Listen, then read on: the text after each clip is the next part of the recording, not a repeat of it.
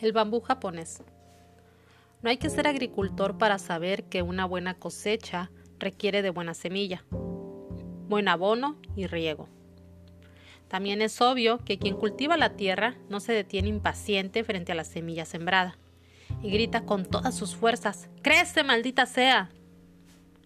Hay algo muy curioso que sucede con el bambú y que lo transforma en no apto para impacientes.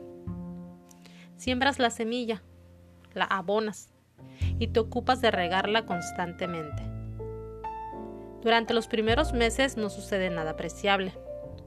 En realidad no pasa nada con la semilla durante los primeros siete años, a tal punto que un cultivador inexperto estaría convencido de haber comprado semillas infértiles. Sin embargo, durante el séptimo año, en un periodo de solo seis semanas, la planta de bambú crece crece más de 30 metros. ¿Tardó solo seis semanas en crecer? No. La verdad es que se tomó siete años y seis semanas en desarrollarse. Durante los primeros siete años de aparente inactividad, este bambú estaba generando un complejo sistema de raíces que le permitirían sostener el crecimiento que iba a tener después de siete años. Sin embargo, en la vida cotidiana.